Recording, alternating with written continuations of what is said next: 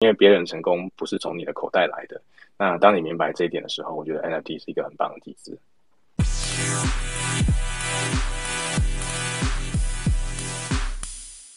其实我们应该回归到版税啊，royalty 这个词是怎么来的啊？那其实是从呃古代英国的金矿跟银矿开采的一个权利来的。那因为金矿跟银矿是王室的财产嘛，所以你要有这个开采的权利，你就要付 royalty，你付给皇家这个这种呃特许权的一个费用。那所以在今天把 royalty 翻译成版税，我觉得是局部正确。啊，但不完全正确。它跟版权有点关系，但不全然只是版权的关系。它跟税有关系，可是它又不是一种税。所以实在依照这个使用的情境呢，royalty 的本质其实是一种特许权的使用费。那回过头来说，就是、嗯、那我的 NFT 究竟给了我的持有者什么样的特许权？这就会决定说，哦，那我到底有没有资格可以收版税？这个是不是必也证明乎嘛？你要把这件事情说得很清楚，你收版税的原因是什么？那呃，这个版税其实在整个生态系里面扮演了一个蛮重要的工作的，哈像我五月份的时候出这本书，那我出书不可能一个人出出出书嘛，你需要出版社来编辑啊，你需要美术来设计，你需要他很熟悉书的通路，好，那我的书授权给他来卖，好，那我来收版税，那是因为他做了很多事情，那我写了书，所以我们各自负责各自的工作。词曲创作者也是一样啊，他写了一个呃一首歌啊，但他不会自己唱自己去发唱片啊。他需要版权公司收歌，然后卖给这个唱片公司之后呢，唱片公司会交给歌手去出专辑或者拍电影，然后从这个收益里面去分享版税给词曲创作者。所以回到艺术创作者，像是画家好，他可以用很高的价钱去卖一幅他原创的画。他说：“我这是全世界独一无二，只有这一幅的。”可是我也可以把这些图像授权给各式各样不同的载体，好像是复制画啦，哦，我出画册啦，我做 T 恤，我做明信片呢。啊，那我用销售的总额去乘以一定的比率，去取得这个授权跟交易之中的版税，因为这个是版税在整个市场生态里面扮演的角色。那回过来看，那为什么 NFT 要有这个版税，而其他的币没有？因为 NFT 其实就是容器，NFT 本身没有价值，NFT 的价值是来自于你在里面放进什么东西，你给了持有者什么权利。那在实体世界里面，我们有有法律啊，所以版权的强制执行会有像是呃一些协会啊，啊一些。版权公司啊，来收取版税啊，不然他会告你嘛。就像说，你有音乐，你放到 peer to peer 的平台上面去啊，这些唱片的版权公司啊，他就会来呃提诉讼。那你如果卖了仿冒品、迪士尼周边，你卖了盗版的漫画，这些版权的所有者，他都会来提起他的权利的要求。那区块链世界如果想要依靠说，哎，我们不要用人的共识，我们要用机器共识来做。所以从这里的假设去出发，设定了这个 NFT 作为去中心化、作为智能合约，来向这些持有者收取授权费。我觉得在在在整个生态里面，其实是一个很合理的一个呃实现这样生态关系的这种机制。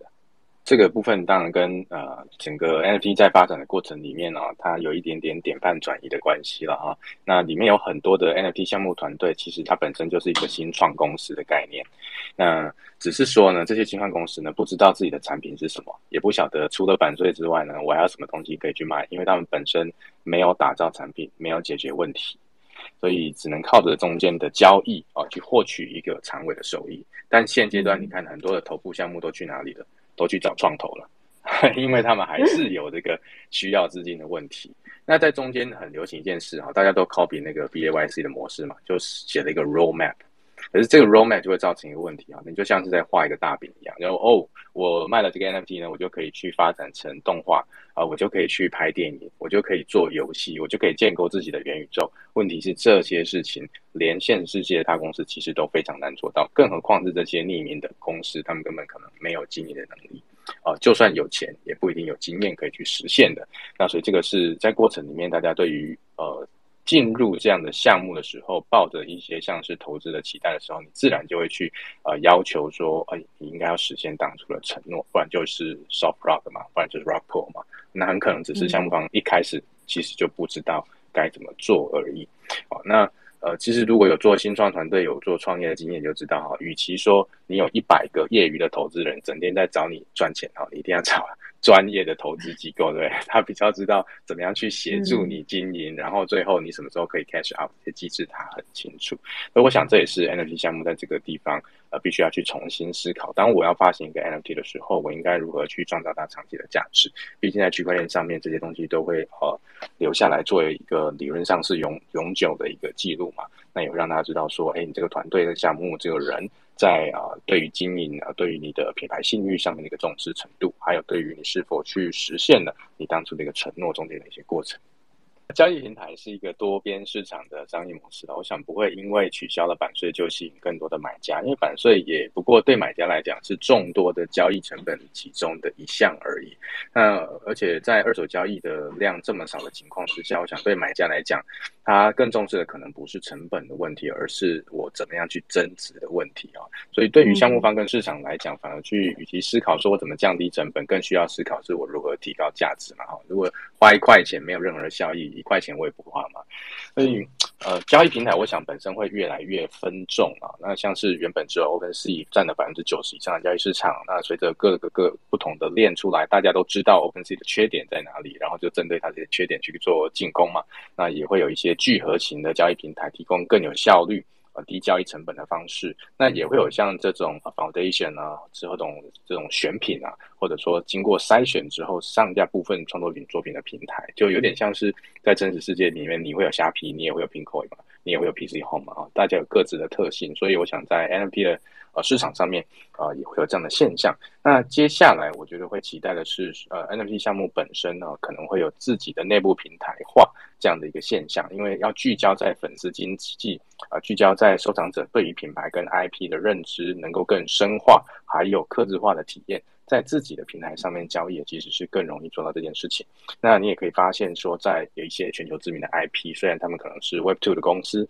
但他们进到 Web Three 的时候呢，都会走这个路线，比如说 Hello Kitty 啊。UFC Strike 啊，像是晋级的巨人啊，好这一些啊，甚至其实大家讲到 SudoSwap 来掀起这件事，其实 SudoSwap 一开始本来就只是为了卖他们自己的那个 Zero X Month 自己建的一个交易内部交易平台而已啊。那那这个这个现象，我觉得在接下来每个项目要更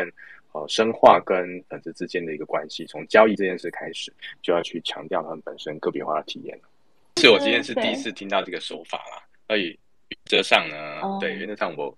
完全不同意这个这个看法啊！我是认为人们太着迷于模型跟解谜的问题，好像这个世界有一个经济模型，然后我们经过精密的演算之后就能够解答这个谜题，得到一种答案。啊，其实社会科学的特征就是不科学嘛。那整个世界的生态是动态，不是静态，所以没有一种静态的状况说，诶，它维持这样一直不会去改变，它会一直恶化下去，会一直变好，其实不会啊，它会持续的消长啊。那如果我们用过去的这种在创作者啊、版税啊、市场之间的关系来讲，我一开始有分享到在版税的一个由来嘛。如果我们回去看说，George Lucas。他在《星际大战》最初的玩具生产的时候，他一开始只拿了百分之二点五的版税。你会觉得说，哎，他是这个最初的创作者，他为什么拿这么少？因为他需要玩具的制造商来帮他生产玩具嘛，这不是他的 know how，他需要有其他人来帮他做一点事情。那每卖出一百块的玩具呢，他只能拿两块半啊。另外一个人分的人叫二十世纪福斯啊，他是跟他一起做电影的。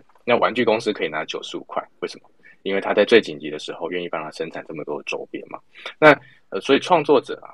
商业公司品牌啊，或者说消费者啊，其实在这里面都各自有贡献。那也到最后的结果，才有让我们有《星际大战》的电影跟这么多周边可以去收藏、可以去享受嘛。那要不要收版税啊？也不是说呃创作者说了算，或者说市场决定了算。现在是因为说呃，在这个呃 NFT 的。In metadata 里面，它没有办法强制去执行说，哦，一定要去执行版税，在市场的阶段可以去进行哈。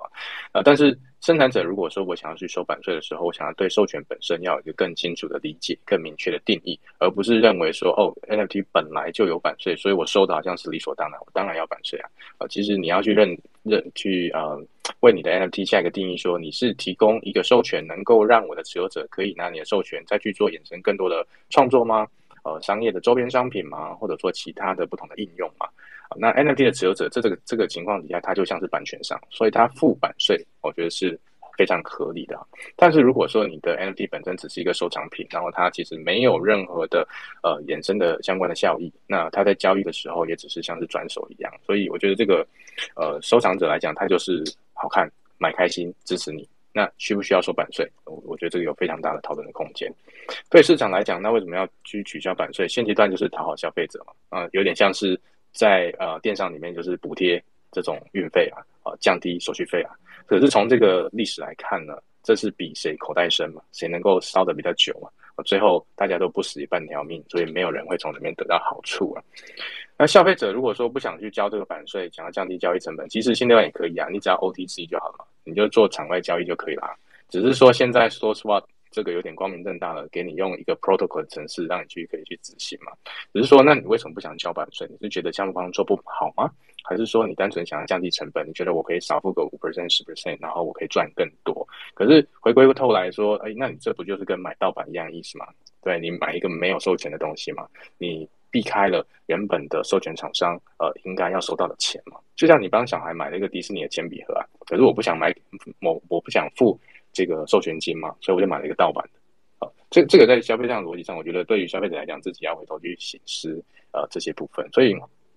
我想呃不可能三角，我不我已经忘记有哪三个不可能，我觉得什么都是可能的哈，然后真实世界其实不需要是这样，因为别人成功不是从你的口袋来的，那当你明白这一点的时候，我觉得 NFT 是一个很棒的机制。